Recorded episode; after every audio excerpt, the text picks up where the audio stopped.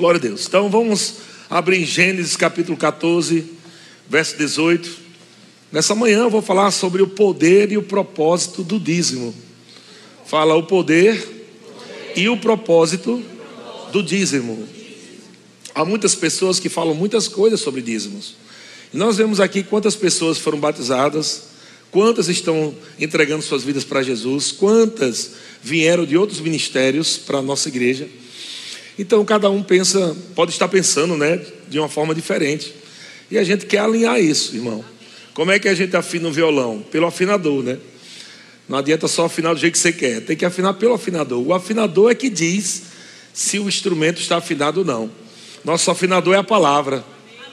Amém? Então, talvez você tenha afinado esse tema de dízimo do seu jeito.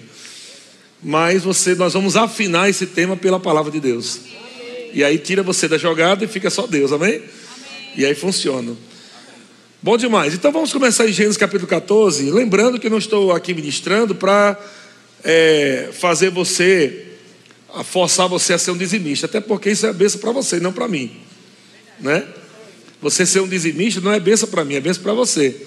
Então, se você ouvir esse tema nessa perspectiva, rapaz, eu vou aprender sobre esse assunto, porque é um, há um poder e um propósito no dizimar, no está entregando os dízimos. Então é algo bom para você. Amém? Diga dízimo. É algo bom para mim e para a minha família. Glória a Deus. Então vamos começar em Gênesis capítulo 14. O primeiro ponto que nós vamos falar é que o dízimo não nasce na lei, como algumas pessoas falam, que, a, que o dízimo é algo da lei. O dízimo não nasceu na lei. O dízimo nasce antes da lei. E de fato, quem entregou o dízimo, a primeira referência que nós vemos de dízimo, né? Embora já ah, existam textos falando de ofertas antes desse texto de dízimo, mas a palavra dízimo é, nasce aqui nesse texto de Gênesis capítulo 14, de forma mais explícita e de uma forma até profética também, né? Uma forma profética também. Esse texto fala que Abraão entregou o dízimo. E quando nós falamos sobre Abraão, nós lembramos que Abraão é falado pelo apóstolo Paulo como o pai dos da fé. Quem é da fé? Amém. Amém. Então, Abraão não deu dízimo por causa da lei, porque não existia lei. Abraão não deu por causa da lei, porque não existia lei no seu tempo, nesse tempo aqui. Então, se ele é considerado o pai dos da fé, podemos associar que o dízimo é algo da fé. Amém? Embora haja muitos outros valores dentro do dízimo, mas é algo da fé. Primeiro, porque você tem que crer no que você está fazendo. Se você não está crendo no que está fazendo, está dando, né? Ah, meu Deus, eu vou dar, mas vai faltar. Ah, meu Deus, ah, não sei por que existe dízimo. Então, não serve para nada, irmão. Não vai, é mesmo que você está rasgando dinheiro, está jogando fora. Mas quando você entende o entendimento, a fé vem pelo ouvir, ouvir pela palavra de Deus. Então, fé chega ao seu coração através do entendimento do porquê você tem que dar o dízimo ou, de fato, devolver parte da sua renda que veio de Deus. Que tudo veio de Deus, amém? amém. Entenda isso. Deus não está é, tirando 10% de você. Deus está pedindo para você devolver 10% dos 100 que Ele te deu. Entenda isso. Se você entender que Deus está querendo tirar 10% de você, você, além de ser uma pessoa ignorante, né, você é uma pessoa ingrata e tantos outros valores ruins que vão estar aí dentro do dízimo. Porque, entenda, se Deus é quem te dá tudo, você crê nisso? Amém. A Deuteronômio capítulo 8 diz que Deus nos dá força para adquirir riqueza. Então você só tem o que tem porque Deus te dá. Então Deus não está sendo injusto, não. Quando Ele te pede dízimo. Deus não está sendo injusto. Na verdade, isso é justiça. Isso é justiça. Porque você está considerando Deus como justo e você está devolvendo a Ele apenas o que Ele te pediu como parte de uma aliança. Porque a aliança é uma mão de duas vias, amém? Não é assim? Ninguém vai casar com uma pessoa para só ela fazer o certo e a outra faz tudo errado. Você espera que o cônjuge também corresponda a cada um fazer o seu papel, e aí vai dar certo o casamento. Amém. Estão comigo? Muitas vezes nós estamos servindo a Deus e com aquele pensamento: Deus, você sabe que eu não tenho, você sabe que eu estou sem dinheiro, você sabe que lá, lá. Aí você nunca faz sua parte, mas você quer que a parte de Deus seja feita dentro da aliança. Mas me abençoa aí, Deus. Eu, eu não tenho dado dízimo, não, mas o Senhor é bom. Me abençoa aí. Não, não vai funcionar assim. Amém, irmãos? Então, nós vemos em Gênesis capítulo 14. De fato, Abraão ele tinha enviado uns 300 homens para, para uma batalha e ele venceu alguns reis. E desses reis que, eles, que ele, vence, ele e a sua equipe né, venceram, ele trouxe de volta Ló, né, o seu sobrinho, que foi aprisionado, foi levado cativo por esses homens, e Abraão também trouxe os despojos dessa, dessa luta, dessa guerra que ele venceu. Isso era, era algo comum naquele tempo. Né? O exército que vencia trazia os despojos também, e uh, escravos e tudo mais. Então, Abraão ele traz, traz os despojos dessa guerra. E nesse momento que ele traz esse despojo, isso aí está nesse mesmo capítulo 14, mas eu vou pegar já do verso 18. Aí nesse meio tempo, vem Melquisedeque, aparece, e vem ao encontro de Abrão, ainda o nome era Abrão, né? Gênesis capítulo 14, verso 18. Melquisedeque, rei de Salém, trouxe o que? Pão e vinho. O que representa pão e vinho? O que é que nós fazemos no culto de ceia? Tem o quê? Ah, pão e vinho. O pão e vinho representa aliança. Pão e vinho representa comunhão. Pão e vinho aqui também está apontando para algo profético no futuro, nesse texto. Porque Melquisedeque é uma tipificação aqui de Cristo. Melquisedeque é uma tipificação de Cristo. Não se sabe de onde ele veio, nem se sabe de onde ele foi. É, é verdade, ninguém sabe a história dele. Então é uma tipificação de Cristo, da onde ele veio e para onde ele foi. Então Melquisedeque, ele vem como rei de Salém, trouxe pão e vinho. E ele era o quê? Ele era sacerdote do Deus Altíssimo. Sacerdote do Deus Altíssimo. Verso 19 diz: Abençoou ele a Abraão e disse: Bendito seja Abraão pelo Deus Altíssimo, que possui os céus e a terra. E bendito seja o Deus Altíssimo, que entregou os teus adversários nas tuas mãos. E o que foi que Abraão fez? E de tudo, e de tudo, deu Abraão o dízimo. Veja, não existia lei. Abraão não era obrigado a dar. Não existia uma palavra de Deus dizendo: Abraão, eu quero que você dê o dízimo. Mas foi algo tão inspirador que a partir daí Deus estabelece. Esse rapaz, gostei desse negócio. Eu acredito que para ter aliança, deve ter realmente o um comprometimento com todas as áreas da sua vida. Abraão ele, ele, ele sempre foi inspirado, né, para essas coisas, porque não só ele foi aquele que inaugurou o dízimo, inspirou a Deus. Abraão, Abraão, depois que se torna Abraão o nome, né? Que foi quando Deus faz a aliança. Ele também inspirou a Deus no, no, no, que diz respeito a colocar o nome do menino, né? De Abraão, porque Abraão se prostra e ri, talvez nunca ninguém tenha feito isso. Deus, Isaac. Deus, Abraão se prostra diante de Deus e começa a rir. Quando Deus disse: Você vai ser pai. Está lá em Gênesis 17. Amém? Ninguém talvez nunca tenha feito isso. Eu acho que na Bíblia, da, dali para trás, não tem nenhum episódio em que alguém que Deus tenha falado e a pessoa começou a rir. Deus também não achou esquisito. Deus achou legal e disse: O nome do teu filho vai ser riso, que eu achei top demais. Abraão também traz essa inspiração de que quando Deus pede Isaac, né, como sacrifício, como oferta, Abraão também estava, de uma certa forma, apontando para o que Deus ia fazer com o seu filho.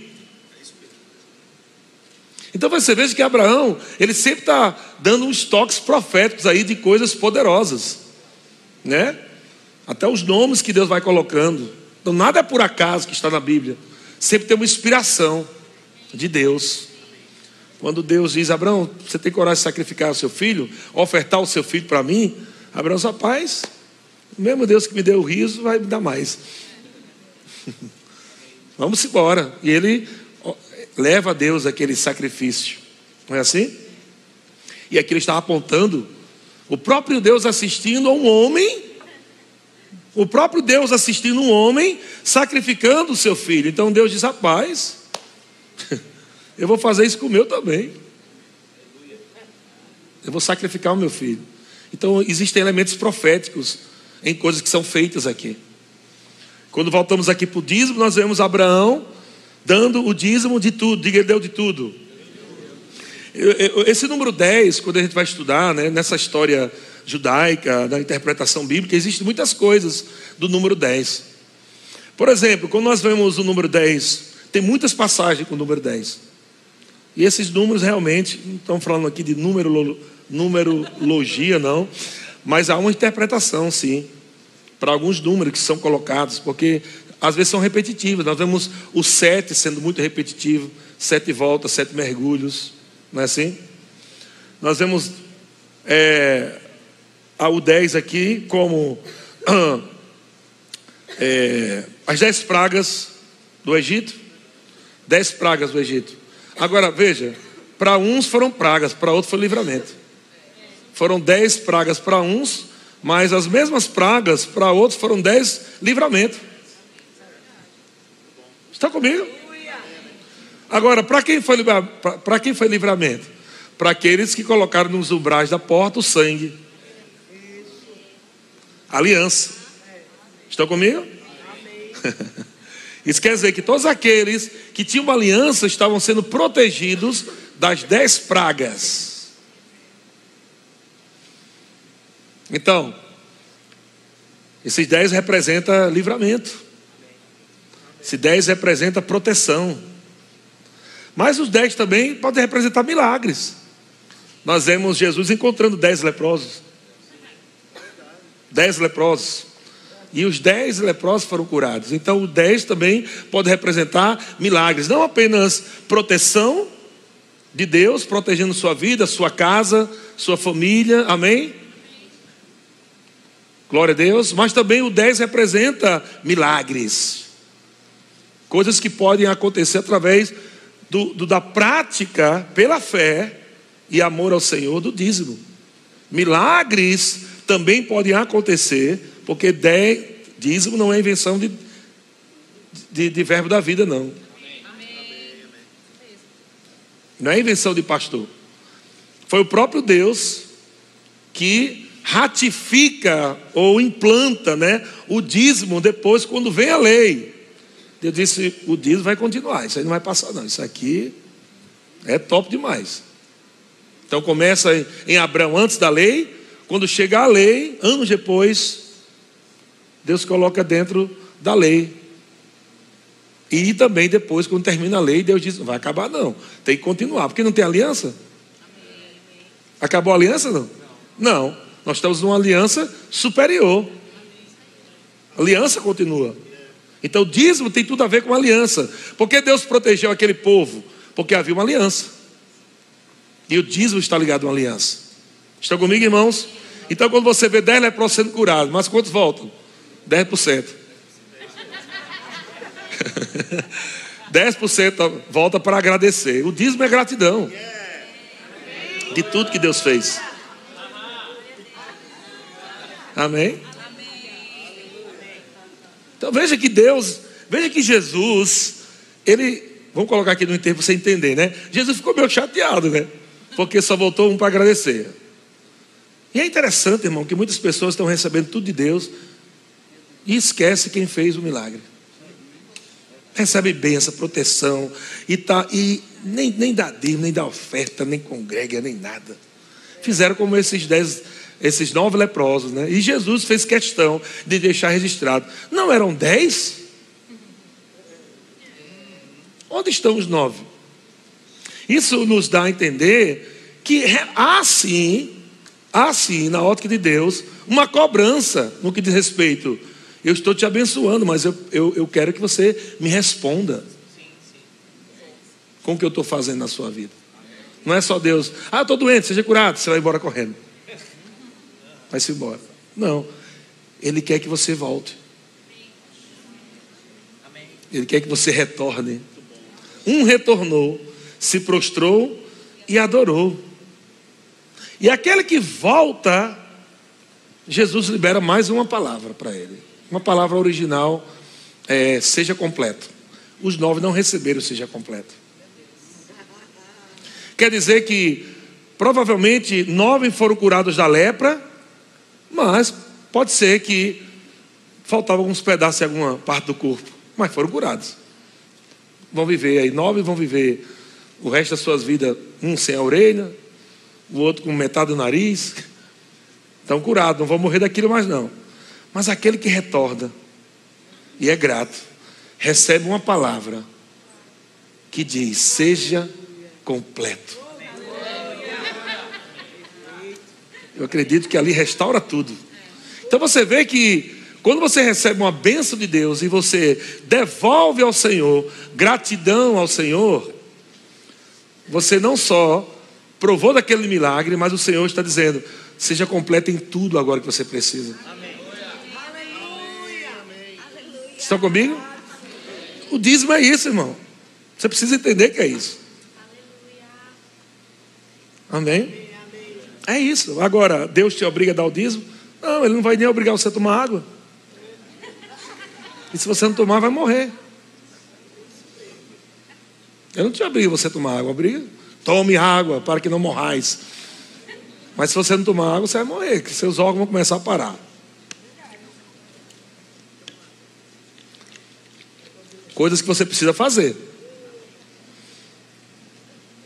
Ah, eu, eu, eu, não, eu não sou obrigado a dar o dízimo. De fato, você não é obrigado nem a orar. Mas Deus disse que você tem que orar. Você precisa orar. Mas Ele não te obriga a orar. Ele não disse se você não, se você não orar, você vai para o inferno. Diz isso? Não, mas enquanto você estiver na terra, se não orar, vai virar um perrengue danado na sua vida. Viu? É verdade ou não? Ele te obriga a, a, a congregar? Também não te obriga a congregar. Mas há os benefícios de tudo que Deus diz. Quando Deus diz congregue, existe alguma coisa boa ali, irmão. Porque Jesus nunca vai falar nada pra, só para fazer. Tem coisa boa ali. Quando ele fala congregue, tem alguma coisa boa no congregar. Então eu vou obedecer. Pode ser que eu não entenda tudo, mas eu vou obedecer. Mas quando eu começo a congregar, eu começo a receber os benefícios do congregar que depois eu percebo que quem não está congregando não tem. Eu disse, rapaz, agora que eu estou vendo, como eu estou mais animado, como eu estou mais fervoroso, e aquele irmão que não está congregando muito, está frio. Existem benefícios no congregar. Você é obrigado a dizimar, dar dízimo? Não. Mas você vai ver a diferença de quem dizima e de quem não dizima. Você vai para o inferno se não der o dízimo? Claro que não. Da mesma forma, se você também não orar, você não vai para o inferno. Agora, se você não dizimar, irmão, você vai, você vai ver a diferença de pessoas que patinam na lama, não saem do canto, porque não praticam um princípio que Deus está dando para que sejam completos. Enquanto você vai ver outro irmão que está sendo fiel no dízimo sem tirar os processos, né? Você vai dizimar e mesmo assim vai ter aflições. Mas, veja, em meio a tantas pragas no Egito, o povo estava protegido. O povo viu as pragas, havia medo, havia algum temor. Ai meu Deus, será que essa. Não, fica tranquilo, nós estamos protegidos. Nós temos uma aliança com Deus. Nós estamos praticando o que Deus falou. Então nós vamos ver o resultado de Deus na nossa vida, na nossa casa. Então, ao seu redor, meu irmão, você vai ver pragas, mas praga nenhuma chegará Amém. na tua casa. Você vai ver pragas no mundo, mas dentro da sua casa, Senhor, toda vez que você sai da sua cadeira e vem aqui colocar o envelope, ou você faz o pix, ou faz qualquer coisa, está passando para Deus. Para Ele não importa se é real, é dólar, euro, é pix, é para Deus é dízimo, é do coração. Sai daqui, ó, primeiro. É daqui de dentro que sai. Quando você pratica essa parte da aliança, no tocante a dar e receber, né? Meu irmão, algo acontece na sua vida, sabe que até as suas roupas vão demorar a se desgastar. A traça não vai encontrar suas roupas, seus sapatos, seus livros. O liquidificador, você vai estar liquidificado, meu Deus do céu, esse liquidificador aí faz 15 anos que não quebra. Tá? Sei o que é isso, não. Efeito do dízimo. Proteção. Contrário disso, o cara compra um novo, com uma semana quebra. Que bexiga é isso, rapaz? Novinho. Comprei, acabei de comprar, quebrou. Estão comigo? Existe a proteção de Deus. Estão comigo, irmãos? Deus é bom demais. Glória a Deus. Então, olha só, quando Deus fala aqui em Gênesis 14, verso 18, que, desculpa, Melquisedeque, né, tem um encontro a, a, com Abraão, e Abraão e, e Melquisedeque abençoou Abraão. Há uma bênção também liberada. Existe uma bênção liberada. Na prática daquilo que é certo, na, naqueles que têm aliança com o Senhor, existe, existe uma bênção liberada. E veja que Melquisedeque abençoou e depois Abraão deu dízimo de tudo. Então, fica claro que Deus sempre vai ser o primeiro a te abençoar. Você nunca vai abençoar Deus. Está comigo? Eu vou abençoar Deus com meu dízimo. É, meu Pai do céu. É Deus que te abençoou. Você veja que ele responde a bênção com o dízimo. Pai, você tem me abençoado tanto. Meu pai, esses 10% aqui não é nada. Mas eu vou dar exatamente o que o senhor está falando, vou dar os 10%, mas eu quero também propor no coração uma oferta aqui. Veja que ele não, ele não coloca um valor, uma porcentagem na oferta. Mas ele colocou uma, uma porcentagem no dízimo, porque representa a aliança. O 10. A oferta representa o quê? O que você vai além de gratidão pelo que tem feito. Se você não é curado no dízimo, as suas ofertas podem estar comprometidas. Porque as ofertas que você propõe no coração é algo que vem no coração de alguém que está achando 10% pouco. Só 10, Senhor. Eu posso dar algo mais assim no meu coração? Não, aí o que você propõe no seu coração. Eu quero, eu quero. Ah, mas você me abençoou tanto. Você tem me abençoado tanto, Senhor. Agora, de que ótica que você pode ver a bênção do Senhor? Se você olha a bênção do Senhor só pela parte financeira, você pode ter sérios problemas. Você tem que olhar nas mínimas, nas mínimas coisas. Amém? Você está vivo está respirando. Você está comendo, nem que seja arroz com ovo, mas não está comendo? Está comendo. Então, se você já for grato aí e dizer, Pai, muito obrigado. Eu te agradeço. Tem tanta gente que nem tem arroz com ovo. Só isso aí já é um motivo para você ser fiel a Deus nos seus dízimos. Mas quando você parte daí, é impossível que a coisa não cresça. Quando você parte desse coração, é impossível que à medida que você vai praticando assim, não dando dízimo para esperar algum milagre financeiro acontecer. Meu Deus, eu dei o dízimo e não aconteceu nada. Isso não é a proposta de Deus. Porque o dízimo é para devolver. É um sacrifício. É uma devolução que você propõe no seu coração, num valor taxado por Deus, 10% de tudo que você tem dizendo: Senhor, você é dono de tudo. De todo o meu dinheiro, toda a riqueza, tudo que eu tenho, minha vida, meus filhos, o Senhor é dono de tudo. Eu não sou dono de nada aqui. O Senhor é dono de tudo. Então, em cima desse tudo, eu quero te honrar, Senhor. Com esses 10%. Amém? Agora veja que coisa linda. O que é que Abraão mais precisava? O que é que ele mais ansiava? Sabia que Abraão era rico? Era rico. Ele não era pobre, ele era rico. E ele não só deu dízimo porque era rico. Você viu aqui, porque no contexto aí, não vou ler tudo, que não dá tempo, mas houve até uma proposta, né? Para negociar aquilo que ele havia pego como despojo. E Abraão assim, cara, eu não vou tocar nada que é de Deus, meu amigo. Lê depois a continuação desse texto. Você vai ver. Eu não, não quero tocar nem numa correia de uma sandália. Tudo que pertence a Deus, vou dar a Ele. Eu não vou tocar nada que é de Deus. Então você vê o temor que Abraão tinha. Não é porque ele tinha dinheiro. Amém? Porque o pobre está aqui, ó. O pobre está aqui. Porque tem gente que tem dinheiro, mas não dá. Tem gente que não tem e não dá também. O que tem muito dinheiro está acostumado a fazer conta, né? Aí vem para uma igreja dessa e diz: Não, a igreja desse tamanho não está precisando de dinheiro. Não, eu vou dar lá meu dinheiro para esse povo. Acostumado a fazer conta.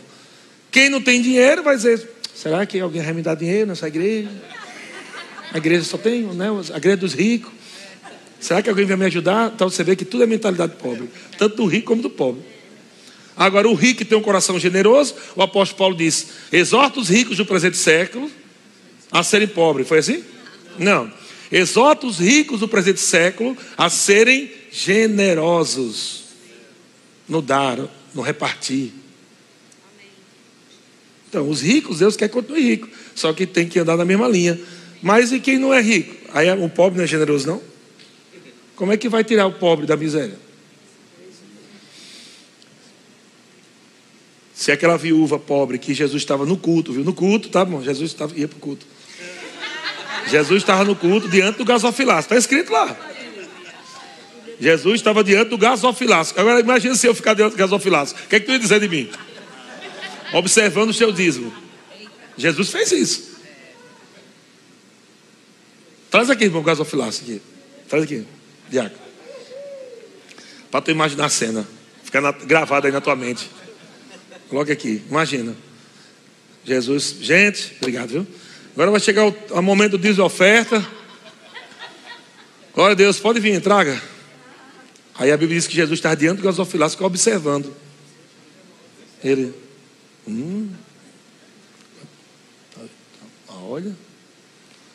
E ele observou todo mundo. Ele observou tanto os ricos como os pobres. E foi daí que ele disse que a viúva deu mais. Porque muito, os ricos davam muito do que sobrava. Como é que Jesus sabia que dava muito do que sobrava? Provavelmente Jesus sabia o, o tanto como aquele homem era rico. E não era só isso, não, para ter dado. Imagina ter um irmão aqui milionário. Aí eu vejo o irmão chegando aqui. Eita, mano, glória, bota aqui, bota aqui. Naquela época não tinha envelope, né? Não tinha envelope daquela época, a gente sabia exatamente quanto é que era. Então chega um irmão aqui riquíssimo, o irmão chega com cinco reais. Deus vai dizer, rapaz, tu é mesquinho demais, vamos mão de vaca. Foi exatamente isso que Jesus falou, em outras palavras. Ele disse que os ricos deram do que sobrava.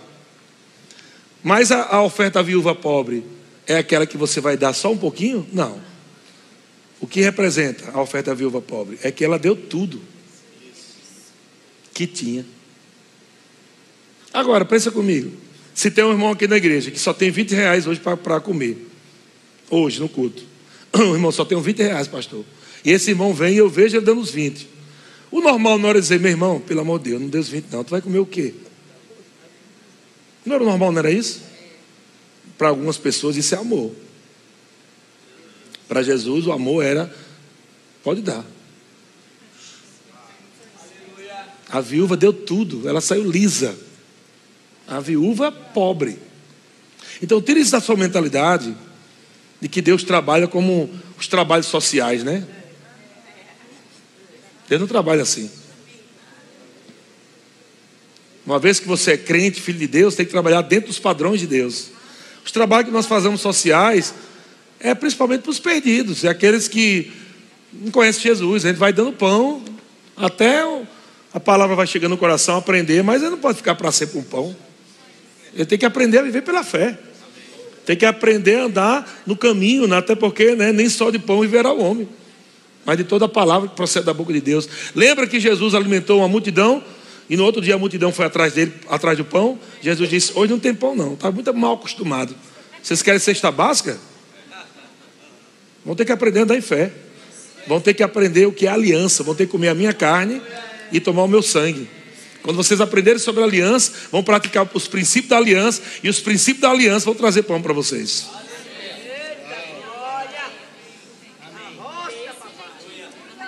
A gente fica com aquela mentalidade, né? Que acha que ajudar o irmão é sempre cortar o casulo para que ele saia voando. Sabe que se você cortar o casulo de uma borboleta enquanto está em fase de metamorfose, é? Chama? Está em fase de metamorfose, você cortar o casulo, você matou, aleijou a coitadinha, já era. Matou. baseado na palavra que o pastor Beto trouxe ontem, dos processos, há tempo da tua vida em que você não está vendo muito dinheiro, porque você está muito acostumado ainda em um dinheiro ser o teu Deus.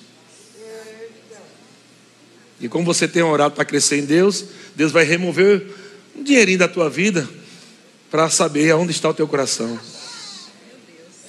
Porque onde está o teu coração, aí está o teu tesouro. O único a, única coisa né, que Deus chamou de Deus foi o dinheiro. Nem o outro lado do lugar da Bíblia fala. Mas ele diz: você não pode servir a dois senhores. Ele chama de mamão de senhor também. Você não pode servir a dois senhores. Você tem que escolher.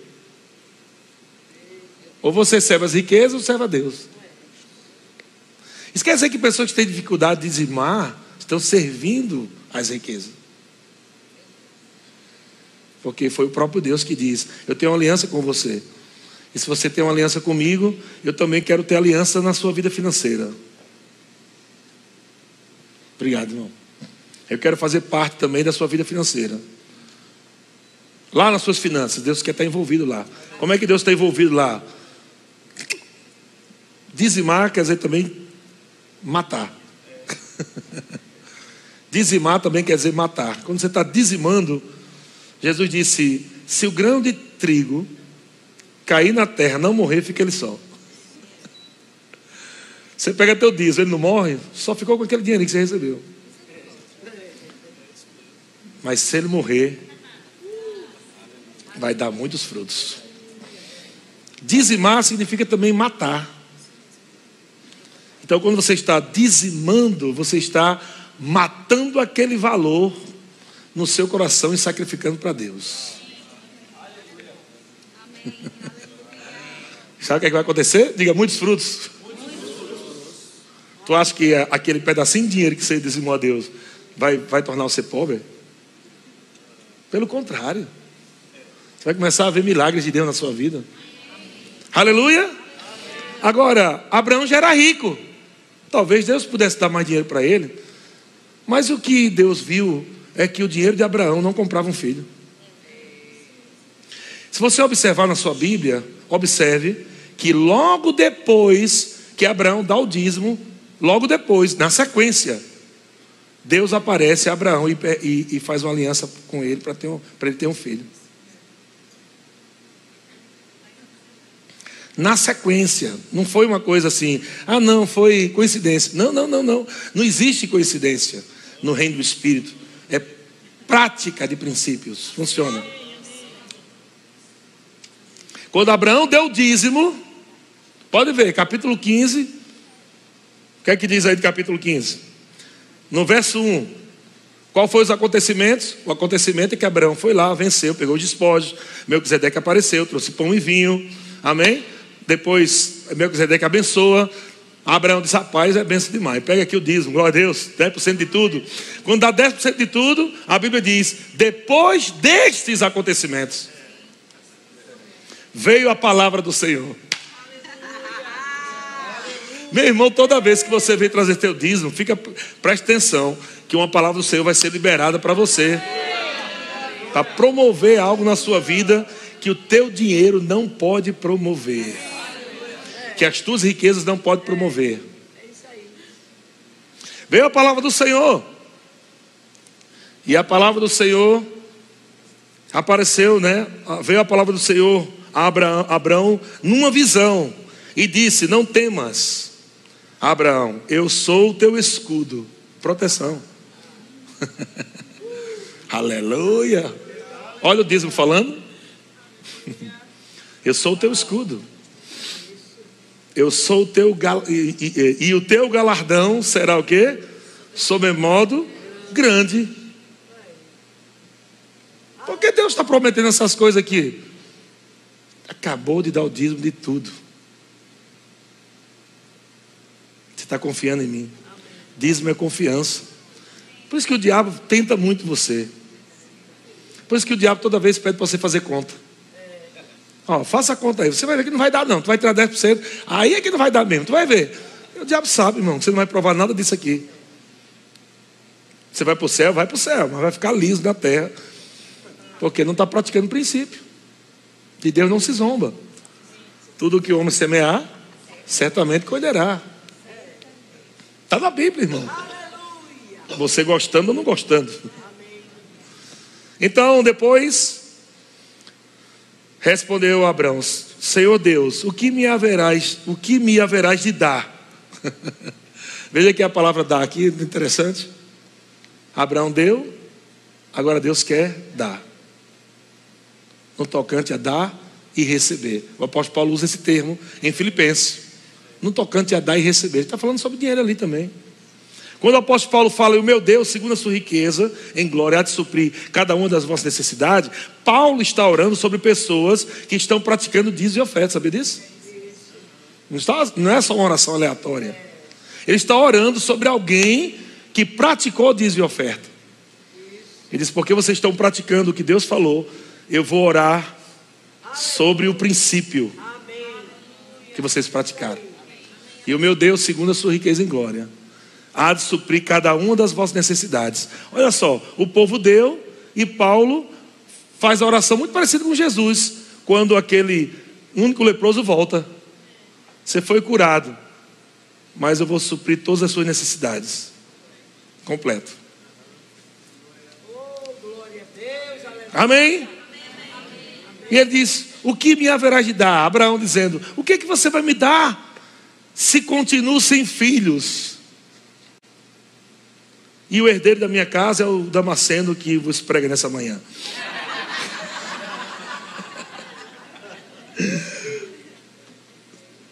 Disse mais Abraão: A mim me concedeste a mim não me concedeste descendência, e um servo nascido na minha casa será meu herdeiro. A isto respondeu o quê? Respondeu o quê? Logo, diga logo. Meu Deus, como Deus tem pressa para responder aqueles que estão ali, ó, crendo, praticando. Deus não tem demora para responder quem pratica, não. A palavra. Deus quer responder logo. Amém? E é claro que o logo de Deus não significa que vai acontecer naquela hora. Mas o logo de Deus é, pronto, está feito. A partir de agora está resolvido. Pode durar um ano, dois meses. Mas vai acontecer, já era. O carimbo de Deus, meu filho, acabou. Então, a isso respondeu logo o Senhor, dizendo: Olha só o que Deus disse, presta atenção, gente, presta atenção. Deus disse: Não será esse o teu herdeiro. Não será esse o teu herdeiro.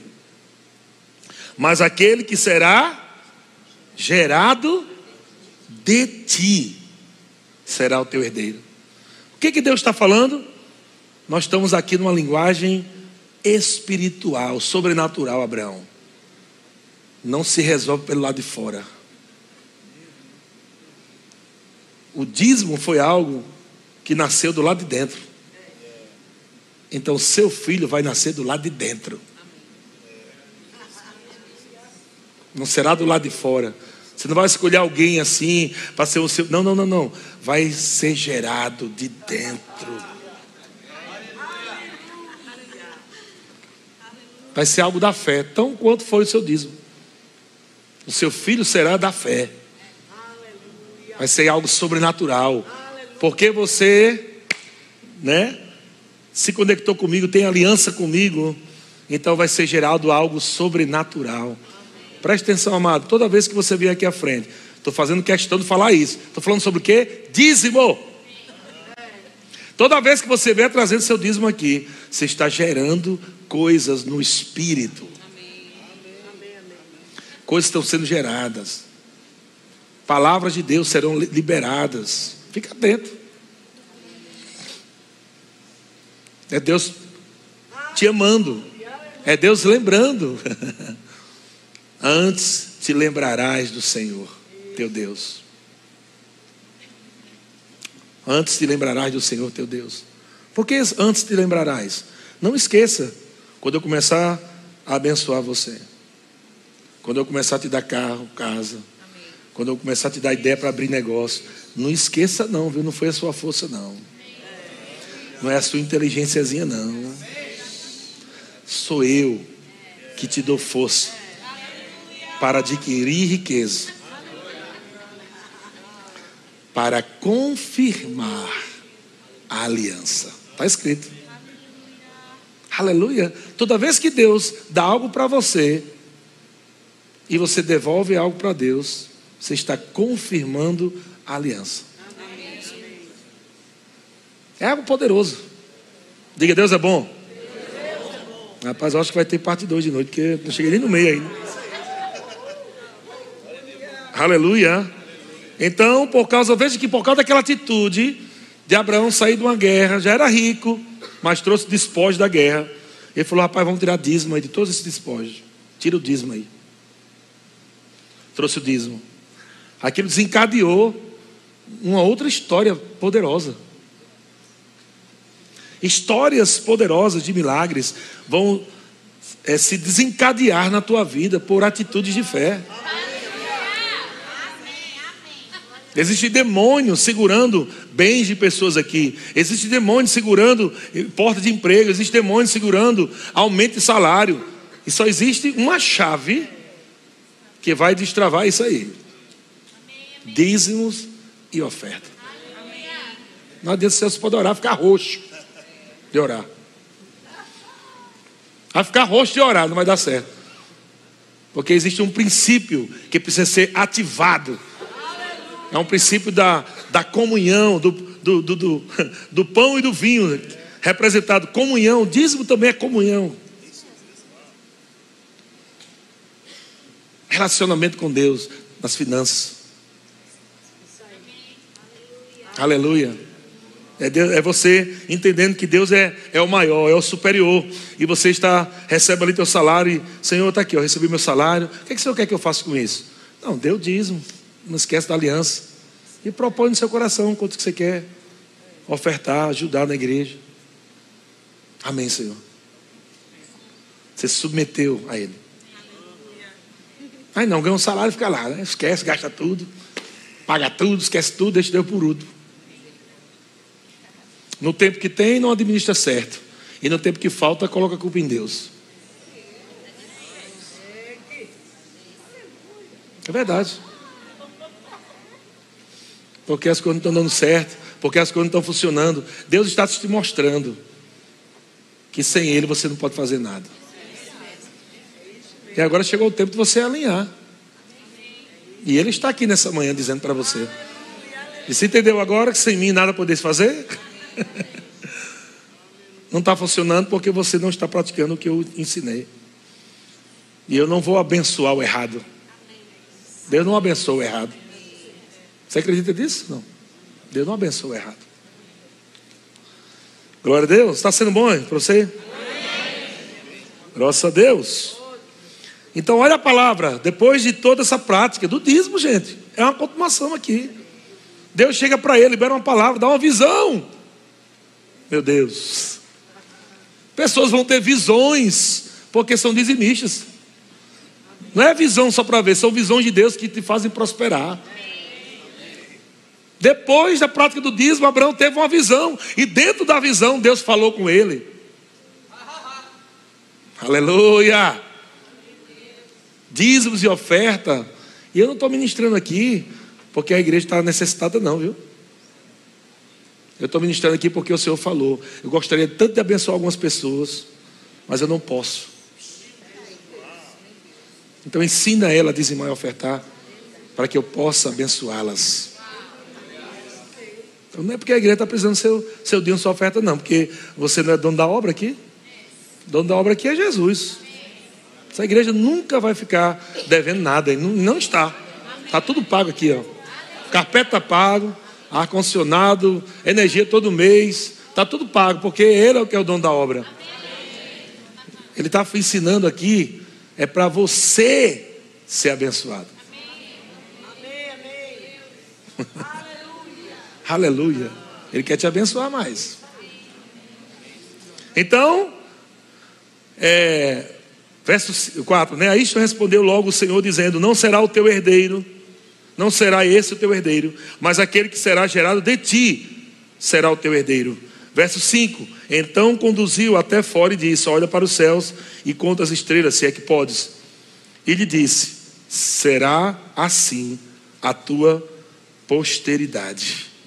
Verso 6: Ele creu no Senhor, e isso lhe foi imputado para a justiça. Você viu que Abraão está sempre crendo? Vê que Abraão toda hora está sempre crendo. É 10? É 10. Pega, pá. É o que mais? Tem oferta também. Beleza. Quanto é a oferta? Propõe aí. Pá. É o que mais, Senhor? Não, porque você está praticando agora. Está vendo essas estrelas aqui? Você pode contar? Não posso. Assim será a tua descendência. Eu creio, é assim, pronto. Amém. Glória a Deus. Recebo. Agora é recebo. Você não pode receber o que você não dá, irmão. Todo mundo eu recebo, eu recebo. Mas não dá. Cadê o dar? Antes de receber, tem um dar. É melhor dar do que receber, Jesus disse. Por que é melhor dar? Porque só tem um receber depois do dar. É melhor dar do que receber. Só tem receber se dá. Se não dá, não tem para receber. Não fica dizendo, opa, eu recebo, eu recebo. E lá os escorpiões dentro da, tua carteira lá, né? Você bota a, a mão lá, ai meu Deus, tem escorpião, não dá para tirar dinheiro, não. Pode falar, eu vou receber até morrer. Não recebe. Porque é a prática do princípio. Depois que Abraão dizimou, Deus chegou com a proposta: agora você vai receber. Porque você ativou uma lei espiritual.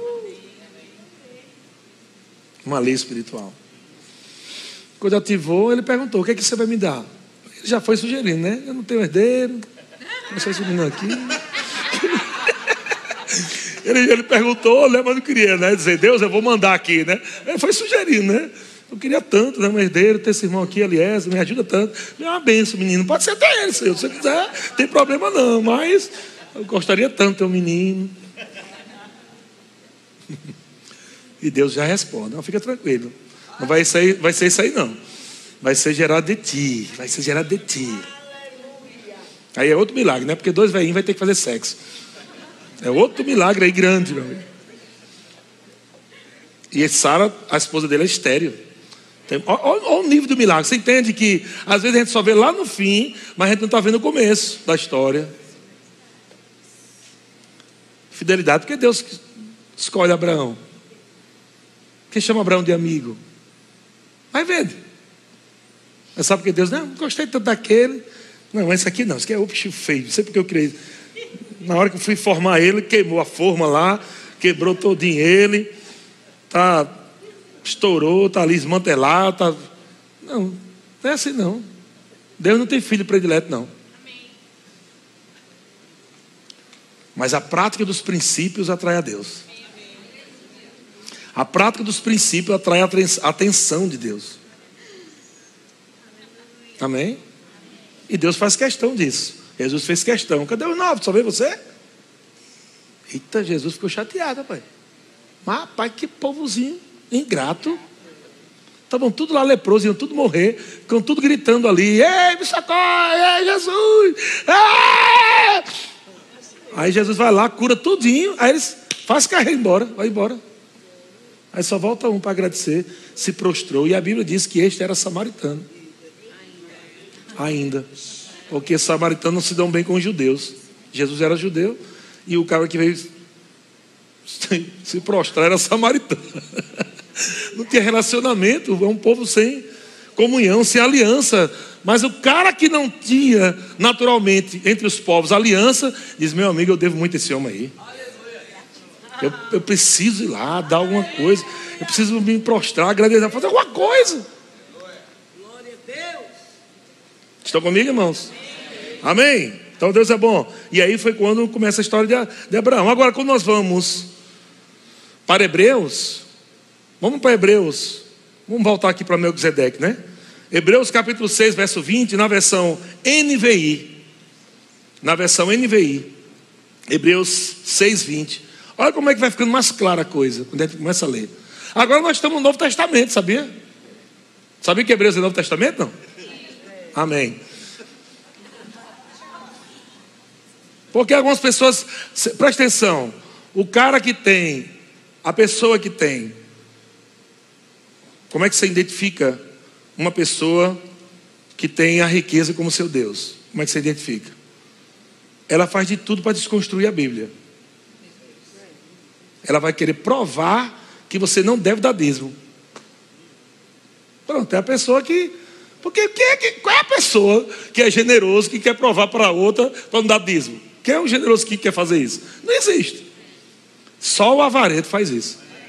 A pessoa avarenta é uma pessoa que ela é ingrata. O avarento é ingrato. E porque ela é ingrata, ela vai dizer: Tu vai ficar dando dinheiro para o pastor? É. Porque ele é avarento e ingrato. Não tem honra, não, não existe honra no avarento.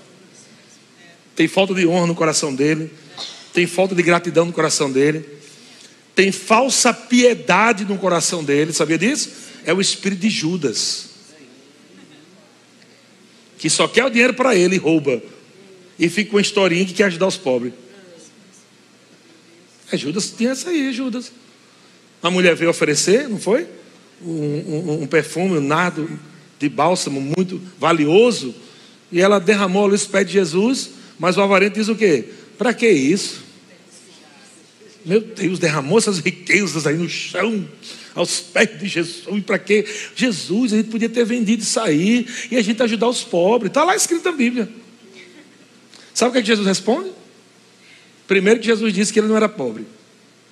Número um, ele disse: os pobres vocês vão ter sempre. Ajude de outra forma. Essa oferta aqui é exclusiva. Não se mistura oferta de pobre com dízimo, irmão.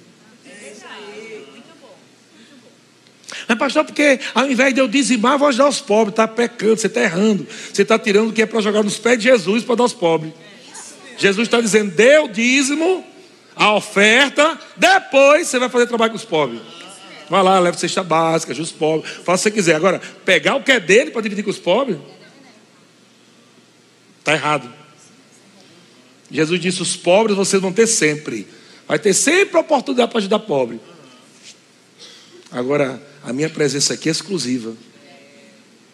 A oferta que chega para mim é exclusiva, é minha, é de honra, é de gratidão, é de temor.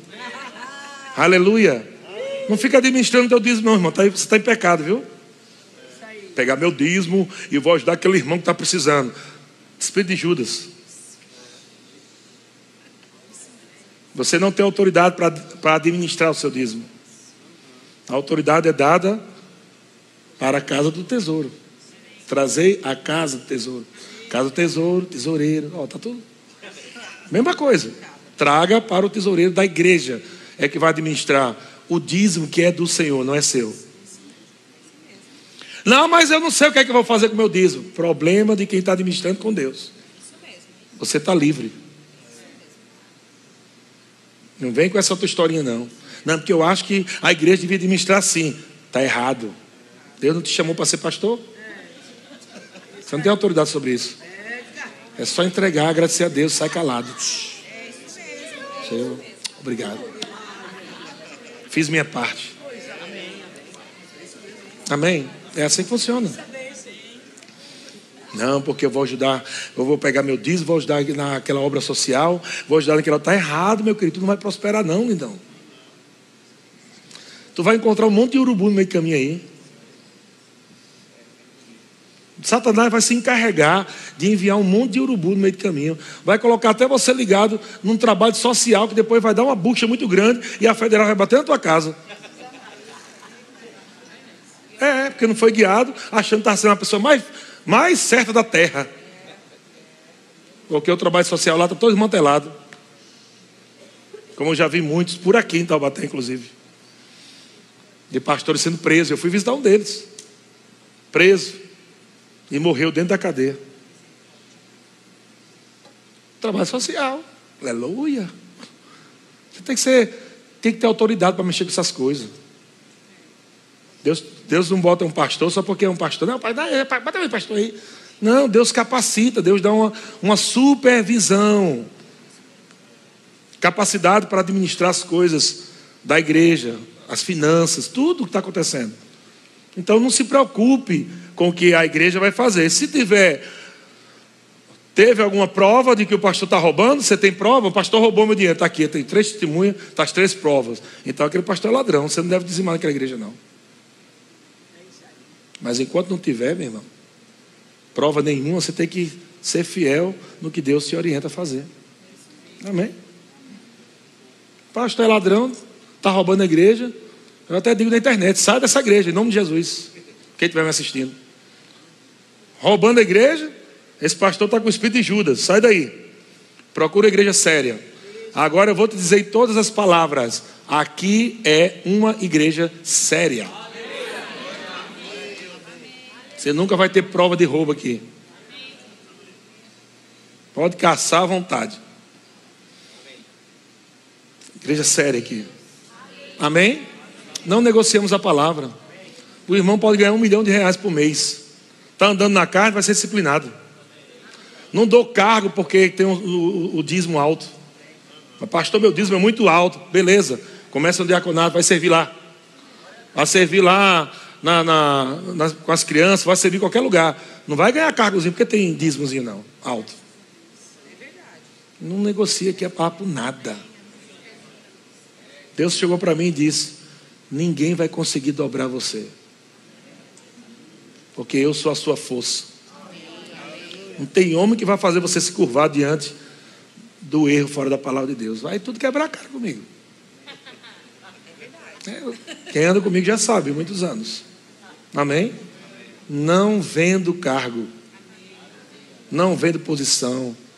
Você pode ter um milhão de visões de ter visto anjo. Você pode ter curado vários enfermos. Se Deus não falar comigo para colocar você dentro do ministério, seu Deus não vai me comprar. Amém? Não me compra. Então, estou debaixo da autoridade dele. Eu estou tô fazendo meu trabalho para com ele. Senhor, eu sou o guardião da visão. Eu tenho que chegar no fim dos meus dias ou diante do Senhor e apresentar meu trabalho sem mancha, sem mácula. Amém, irmão? É assim que funciona. Então, você não pode pegar dízimos e, e, e administrar o dízimo do jeito que você quer. Não, está errado. Traga para a igreja. Se você não confia na gente, então sai daqui. A porta é larga, irmão. Eu peço para o diácono abrir as portas, abra todas elas, para ficar bem largo para você ir embora. Não precisa você aqui se você tem essa mentalidade. Vá-se embora, dou até a passagem. Amém? Mas se quer ficar aqui, irmão, vai ter que ficar em linha com a palavra de Deus. Com todos os seus defeitos, tem problema nenhum, não. Estou falando de defeito, não. Está comigo? Amém. Eu não queria terminar mais alegre essa mensagem, mas.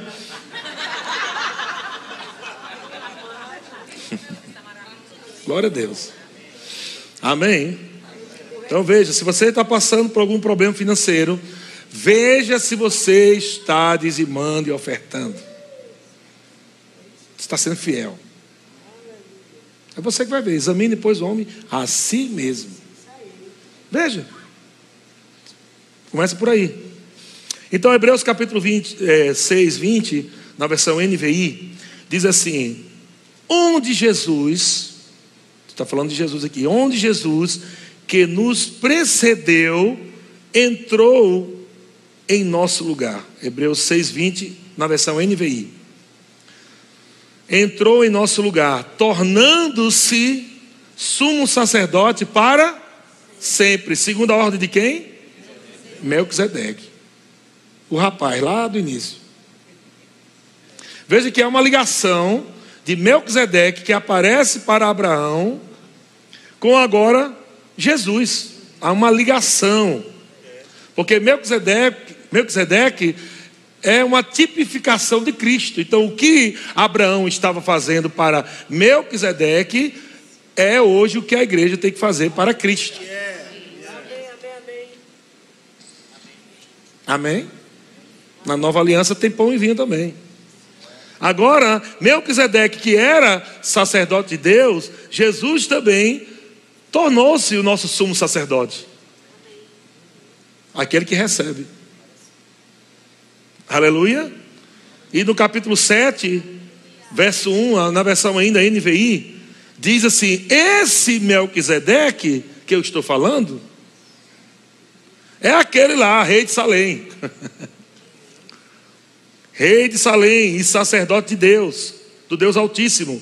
Encontrou-se com Abraão quando este voltava, depois de derrotar os reis, e o abençoou. Veja que eu estou lendo agora a nova aliança. E Abraão lhe deu o dízimo de tudo.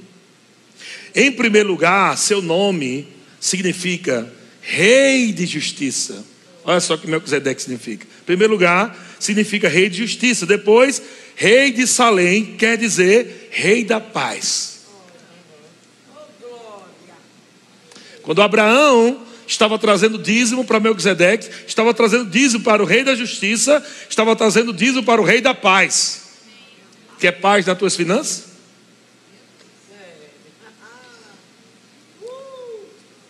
Três, verso 3. Olha o que, é que diz sobre Melquisedeque. Ninguém sabe nada sobre ele. Sem pai, sem mãe, sem genealogia, sem princípios de dias, nem fim de dias. Alguns amados estavam até acreditando que era o próprio Jesus que estava vindo encarnado ali. Que era tão parecido.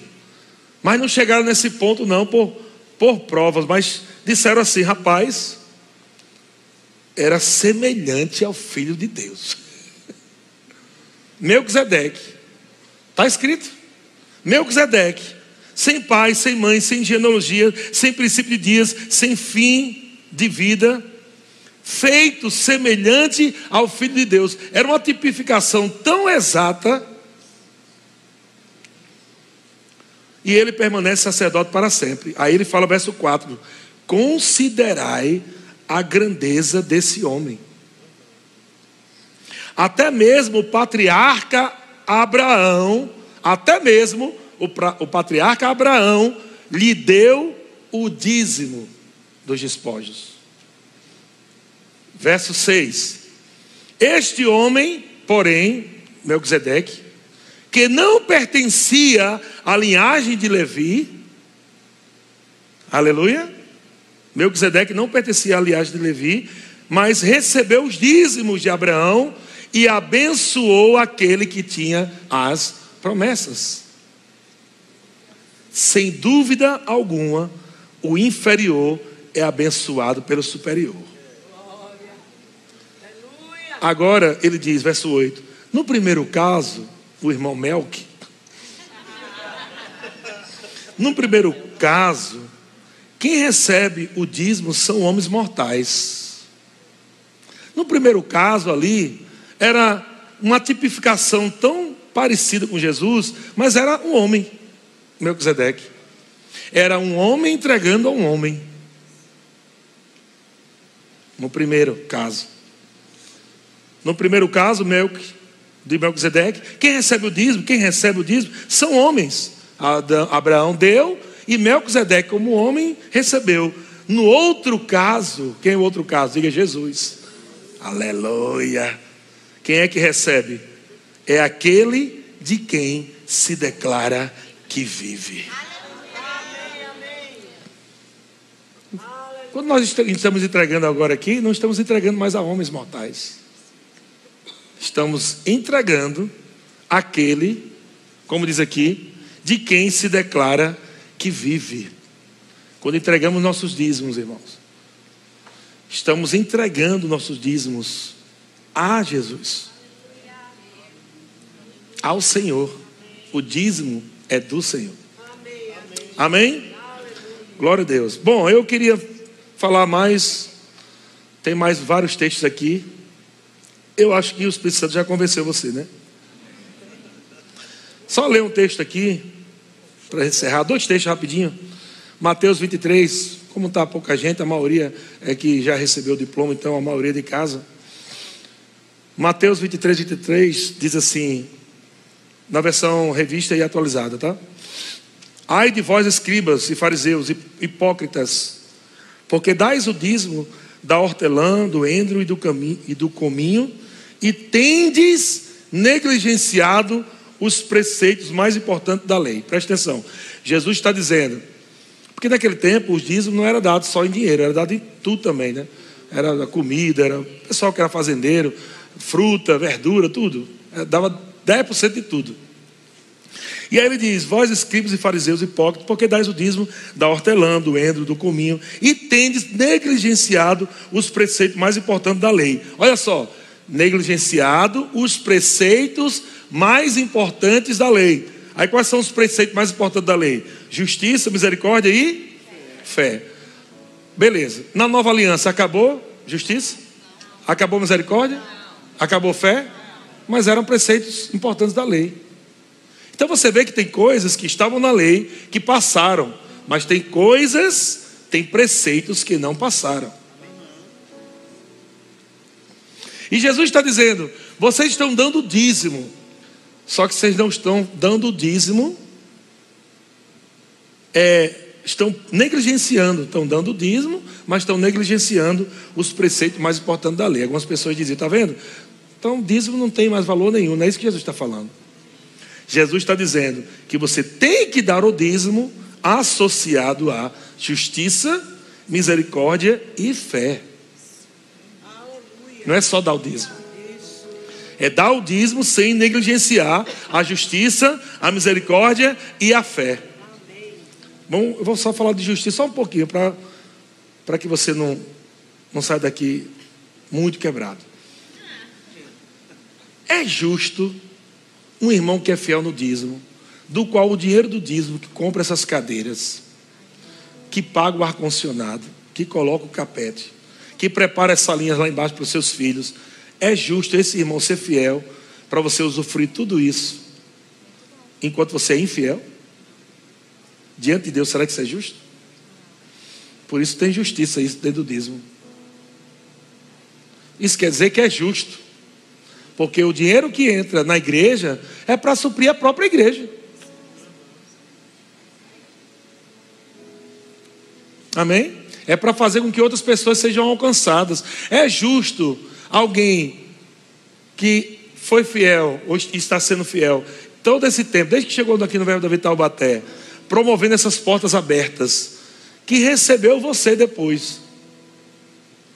Onde você entregou sua vida para Jesus Será que não é justo agora também você promover, sendo fiel nos dízimos, para que essas portas continuem abertas, funcionando, para que outras pessoas também sejam alcançadas?